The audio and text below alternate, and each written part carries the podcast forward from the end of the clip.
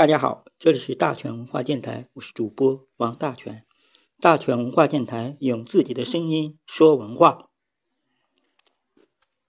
今天与大家分享的是奇门遁甲的知识。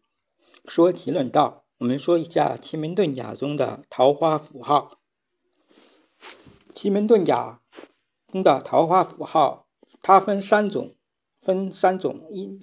第一种，那就是很平常的一种，也就是男性测命的话，丁就是男性的第三者；而女性测命的话，那么兵就是男性的，那就是女性的第三者。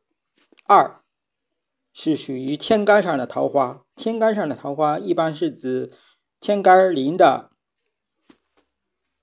己、辛、壬、癸，一般来说就容易出来。桃花一些事件，第三个桃特桃花就是特殊桃花。特殊桃花一般是用神临沐浴，也就是千干生旺，比方找的这个沐浴，然后就是代表，嗯，是代表桃花的。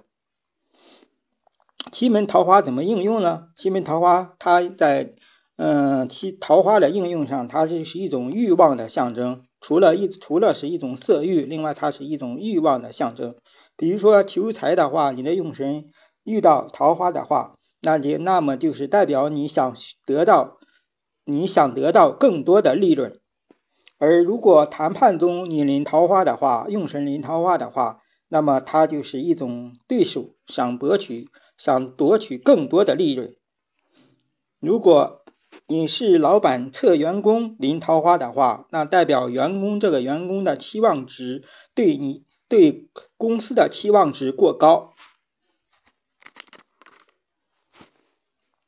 测婚时用神遇桃花的话，一般是甲一女甲男的是一一，女的是庚的话，那么它就是代表。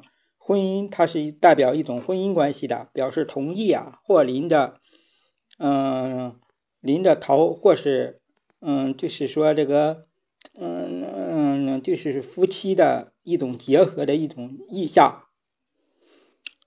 在这里要注意一下，那就是桃花如果临的凶神的话，一般那就是代表真的有花心了。比如说桃花用神临的情的用神。临情的玄武的话，一般是多是有这个花心，另外也是代表对方恐怕会脚踩两只船的两只船，用用心不专一的。好了，今天奇门遁甲就讲到这儿吧。大全文化电台用自己的声音说文化，下期见。